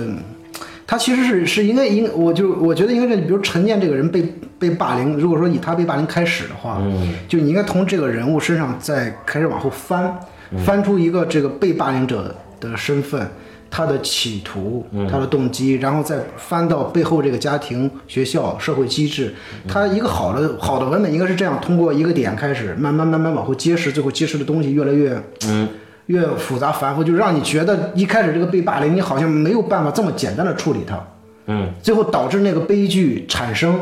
它是因为一系列的无奈所导致的。嗯，但是呢，就现在这个东西，它就是那个那个不足的东西，让你觉得最后突然出现那个事件的时候，你突然觉得我操，这个突然，因为我第一次看的时候，怎么突然就死人了？就突然觉得好突然，这个人就死掉了。嗯。然后怎么突然的他就开始去替他顶罪？我觉得特别突兀，你知道吗？就是说，而且那个时候的情感我，我不认同那个情感，你不认同哪一个情感不认同就是说他一下子就替他背罪这个情感。啊？就是你记着说少年，少年志气那个东西再纯洁高尚，但是顶罪啊，大哥，这它不是一个小事情，你知道吗？这个心理情感就是你知道这个孩子，除除非是什么，就这个孩子他没有任何生的绝望，你知道吗？对，除他要非把是这样。他要把这个最后这点点希望留给这个女孩儿，嗯，就是我活着一点儿意思都没有了。但是但凡能有一点点劲，就是说你就是我所有的一切一切的希望。我最后如果说你活不下来，我活着一点意思都没有了，嗯，那我把这一点点希望留给你，嗯，我可以不活，嗯，你知道吗？就是说但但这点他现在还不够嘛？不够，就是说我，就是我当时一直在试想，就是说，如果换成是我，我得有一个什么样的情感冲动，足够的那个能量，才能让我去做这个事情。嗯一时冲动是做不了的，你即使你是少年，你也做不了。嗯你知道吗？就是说，我觉得，就是说，但是那个那个，所以说，我就就为什么觉得一就是这个这个小北这个角色薄气就在这儿了嘛，就是说你最后突然做这个决定的时候。他是特别感人，真的是很感人。到最后的那场戏，我真的流泪。就是说，他不是故意打周冬雨吗？亲的时候把他嘴嘴唇咬破。嗯我最后当时感动，我不是感动那个小北跟陈姐说那些话，我最后是被什么？不是感动啊，我其实觉得那一块戏啊，就是整个审判那段戏，嗯他如果不去制造一个类似于囚徒困境一样的东西，嗯啊他就是把说这个小孩儿就是制造了一个很荒唐的线索也好，或者整个导向自己、嗯导向怀疑自己的东西也好，嗯警察很快就发现了所有的这些东西都很可笑。对对我觉得不要把那个事情弄得好像我靠，真的警察还需要跟这两个小孩儿去对对对，斗智斗勇，你知道对我就就是是弄得很囚徒困，类似于囚徒困境一样的东西对。我觉得那样会会更好，那个部分对我来说可能会更好。对，就是就是呃，他太像一回事儿了。不是，但是你们你们你们现在在，呃，设想的这个东西，它其实就不够商业了。如果真像你说的，包括像小青年和一棒说，都但是但是它的商业性，我觉得啊，嗯这个故事的商业性在两个点上，一个是小北对于陈念的献身，啊，嗯，一个是陈念作为被霸凌者，他最后情绪性的东西。对是这两个东西。至于他两个人，他两个人最后小那个小北愿意为他牺牲之后，他俩怎么去面对警察，怎么把这个难关给共同度过，这个事情已经跟这个电影，也就是说这个故事的商业性没太大关系了。我觉得都跟商业性没有太大关系。就是他小北在被警察摁到地下的那一刻已经完了，他的任务已经完成了嗯，可以这么说，啊。可以这么嗯说，因为在那个时候，只要他。去选择说我要那么一弄，然后帮嗯他洗去那他的可能的罪行，观众就已经对小北达到了一个很大的认同。嗯对，啊，至于他后面怎么做，他无非是那个逻辑的延续。就是你知道我我我我看到那儿不是呃有流泪，是因为那个他有一个镜头是给了那个周冬雨的，啊周冬雨在那儿哭是你就所有人都知道他那个哭不是为自己嘛，啊！他就是因为这个男孩儿他哭的嘛，但他哭的很委屈嘛，你就觉得一个孩子就跟个小鸡子似的，这么委屈的时候，你情感上也会有那种啊 触动的东西。再一个，就我最后一个落泪点，其实是他们俩最后在监狱见面的时候，就是那个那个小警有察，点像第三度嫌疑 人，甚至德州巴黎的，也有点过分啊。然后然后挺像的。然后他他把那个周冬雨带到监狱去之后，他们俩通过一个窗户对视，然后最后笑着笑着哭起来。那个地方我真的是被感动到了，但是他就是仅仅是一个情情绪或者情感上的一个感动。嗯，那那个时候就如果说你不要别的，我就拍一个 MTV，你知道吗？拍一个 MTV，我就这一段戏，你都能感动人， 他都能动人。但是你作为一个电影的话，嗯，怎么说呢？就是说，我觉得好像他也只能这么做了吧，就感觉上，就感觉他，因为你前面做到那个那个地步了，最后好像也只能这么做了。嗯，你也没法再有一个更高级的或者更什么的一个处理方式了，其实。所以说总体下来之后，他就觉得有一个你你看着又很合理，但又觉得哪哪都不对。对，所以就是说他他是在不合理的这个这个逻辑之下，啊就是说他是在一个怎么说一个想当然的逻辑之下，给人一种架空感。嗯实际上他找的都是很很现实的环境，嗯高三复读班，是吧？城市的边缘，嗯然后霸凌，这些都是很现实的环境。刚刚说这个 MV 啊，其实那个《七月与安生》，我当时候，我当时看完之后，我跟一个朋友聊，我是觉得那个电影还不错。然后那个朋友说一句，他说：“这不就是一个 MV 长篇 MV 嘛长篇 MV 嘛。”嗯然后我就很奇怪，我说我就想他为什么会这么说。然后我回去把这个片子拉了一遍，嗯我发现这片子用音乐用的极满，就是它甚至整部电影都在用音乐。嗯但是呢，我会忽视这件事情。嗯，就是对我来说，我认为那个电影它叙述层面的朴实跟扎实，已经就完全不是 MV 形态的东西了。嗯，反倒是这个电影里面，我觉得它其实是情绪剪辑的东西过多。对他就是用了很多这种浅焦拍这种特写，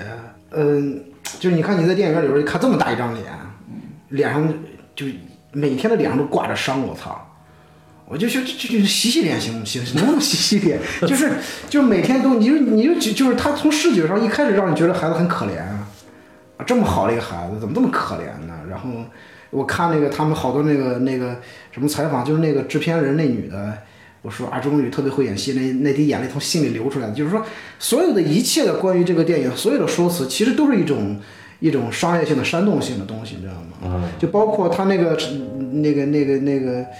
呃，林俊杰唱那个歌，林俊 杰，呃，对对，啊为那个唱那歌嘛，那个谁 MV 唱的歌？林俊杰好像是，就是那个哪个有一哪个个片尾曲，啊但电影里没放。就我看，我这两天看了微博里边好多人转发那个 MV，呃，然后呢就是《少年的你》，它里边所有的那个 MV 里边所有剪出来的那个那个戏，基本上都是那种的，就是也会有那个两个人就不是对着 MV 嘛？MV 我知道，MV 那首歌叫《Fly》，是那个那那个谁写的歌？那个香港去年嗯自杀的那个女歌手，啊，那个卢凯彤，对，卢凯彤，就是那个摄影师啊他老婆，对，就是《少年的你》的摄影师啊于静平的，呃，岳云平的对。啊，对对哦，就看完之后，我真的觉得你说好不好？我觉得也，你说不倒不差，对，但是对真好呢。你后来他们不是很多网上呃把它跟那个那个郭敬明那电影比嘛？我说我这也好意思跟那个比吗？就是不是那个好意思跟那个啊，就是跟这好那个就我说那个也好意思拿出来跟这个比吗？就是那个好太多，那什么玩意儿， 就是那个东好西太。多。我是觉得不错的一个点在哪儿呢？就我不是一开始说他其实是有那个，我能感觉到他是我不知道是不是，呃，他真的有那个意图是要说一个社会问题，嗯，是想通过这个霸凌和和这个高考这个事儿去说一个社会问题，因为你知道他在里边把这个高考是拍的是很很让人有厌恶感的，他并没有强调高考是一个很正确的事儿，嗯，就这个电影里边他他给你呈现的那个所有的高考的那种场面，都会让你对这个事情深恶痛绝的，你知道吗？然后有这么一层，就是我我感受到那么一层的意思，所以说我觉得他，呃，这个东西可能是有有一个，我不知道是不是真有这个动机。再一个就是那个老警察，嗯，黄觉演的，我觉得这个黄觉在这里边这部戏这个戏是真差，对，就是那个什么那个台词很奇怪，奇怪，你说他一他一出来我就笑，对，然后从头笑到尾你你又觉得这怎么回事呢？就是，然后呢，它里边就有一段不是那个最后解决这个问题所谓的，然后那个那个那个小警察出去之后，黄觉说，呃，一个是好学生，一个小混混。然后这个他那个词儿让我觉得很别扭，就是是因为这个演员的这个发声的问题。对对，他发声很奇怪，很奇怪嗯鼻。音但是太重呢，我觉得这个这个这个他这句台词儿这时候给的特有意思，你知道吗？就我突然觉得好像是通篇这个电影里边儿，呃，就是所有的成人对这个这个小北的称呼都是小混混，啊，这这我是这我是不是可以这么理解？嗯黄觉其实代表了一种更更世俗观点，他就是一个世俗观点，就是因为他说你不应该把这两个人给弄对，现在这样因理因解对，因为我看的时候，就是我是觉得啊，这个这个点其实挺好的，好在哪儿呢？好在就是说，它其实这里边有一个特别泾渭分明的东西，就是说成人和少年嘛。然后呢，成人对少年的看法就是一个身份，一他始终在看这个身份界定，他不看这个人。嗯，你看小混混、好学生，然后这是一个身份，嗯，他不是一个人，嗯，对不对？然后就是说，老师也说，你看他要快高考了，他一直在强调，就是说你们高考之后，有的今天学习不好的未必在这个地方，呃，未未必会那个那个一直留在这个地方。啊，但是呢，他可能会吃很多苦头苦，他强调一切，他一直在强调一个身份对人的未来的重要性，嗯、他不强调人本身的这个东对西这。种世俗观点就是很很可怕。嗯对他其实里边过，他其实大篇幅的其实在讲这个世俗观点，是一个成人的思维，就包括很多事情都是成人思维，包括最后他们在讲少年的时候，也是一个成人的思维在讲少年，就这个地方让我觉得有点儿用一个小混混的丧失自由来交换一个好学生的未来，对对，这其实是一个成金人陵的思维。金陵十三钗的逻辑啊，我他那不是，啊我操！对吧？那就是你说这个，他这个点是这样，就我刚才其实想说这个事儿来着，就是说但但但是那个年轻警察实际上是破了你这个的，因为他是把陈念当陈念看的，对，只有他，但这个人又很尴尬，是很尴尬。很尴尬，就是说，你就我为什么说它里边有有有几场戏，他画太密嘛？一个是他们俩在车上，他送陈念回对家，对对，我觉得你你说说这么话多哈干嘛呢？就是说我你他现实语境里边，你知道两个人不是这么交谈的，就是一说个他说一个什么段子，是不是？说他他说说他以前睡不着觉，睡不着觉，然后呢，呃陈念在车上说了什么？说那个呃呃，但是没有人会教我们成人，就是你知道一个受了惊的孩子不太会说太多话，受了惊吓的孩子。就是或者是就是说他他有这个心理创伤的人，他不太会说这么多话。嗯，就我觉得那场戏的处理真是太多余了，你感觉特别像说明书，你知道 吗？斌哥没有在意你刚才为什么要纠嗯对，正，没事，不要提着，赶紧过。然后，然后再一个就是那个后来他去找陈念，就是出成绩的时候，嗯，我觉得那场戏真的，你但是前面很好，就是他跟他妈看查看查分的对那个他查分很就是那个警察出现的时候，那个他们俩之间那个对话呀，对，我觉得都特别多余，包括那个小警察跟那个女警对话都特别多余，就是说这个角色给的那个戏，我觉得不太对，我觉得他他。就是你老觉得就是什么都是多余的，在这小警察身上，他唯一一个用处好像就是来，来搭一个桥梁，就是成人世界和少年的一个桥梁似的。对，但是他又做了铺垫。对对但是这个故事里面，成人世界跟少年世界到底，它这个奥元是什么呢？他也讲不清楚。那因为他没有提供这个背景，他只是在这样一个环境下讲了一对纯爱的现身故事，他他不会给你提你看供他承认是他就是好的一点是，我觉得他他他讲出了一个，就是说在成人世界里边儿怎么去看待人的，没有人只有身份，但是嗯呢，恰恰他又用这个一个极端事件，就是这个纯爱来反映成人社会，哎，又又这样又那样吧。嗯，然后我觉得这种反应是没劲，特别没劲的，就是这种反应也太太粗俗了。这他种没有把这个事这个事件的环境更聚焦到这个学校内部本身。嗯，就是成人世界是老师在，其实你就在学校里做这个故事。嗯，啊，可能你更能够体现出你要的那种，呃，成人和少年之间的对抗、不理解以及互相定位的那种东西。嗯，因为在少年眼里，老师也是标签儿啊。对我们少年时代对老师都是很对立的，我们也不会说这个老师是怎么怎么样，我们都会起外号、贴标签儿，对吧？他他是什么？就是说，呃，其实真正对人有理解的，他是人在一定程度之后，他有了觉醒才会有哎，对对，对或者你过来以后看这件事，对他才会有这种嗯对人的这种尊重，但是对大部分人是没有的。就是说，你可见，其实你作为一个孩子的时候是不会有这种情感的，嗯但是你的教育是应该引导人向翻转到这个方向。其实你看，咱们今天聊完之后，也没有说他好，也没有说他差，对对对对对就他肯定是有优点啊但是也有不足，其实是。对对对，所以我们是，我认为我们这期聊的还是相对客观冷静一点儿，因为哭也哭了好几天了，已经啊对嗯过程。咱们这个节目特别逗，就从来不是说呃就一个电影聊着电影，有往往都是聊着聊着聊着别的不事儿是，。主要是你是这样的，我们都很纯 粹，对对我带的头，我开始聊对对对对，你就不要再总当年校园那些事儿。嗯对对对，这这这个是必然要聊的，不然也不会找你来嘛，对吧？啊，那好，就感谢大家收听这一期的半斤八两啊，咱们下期再见啊。拜拜。嗯再见。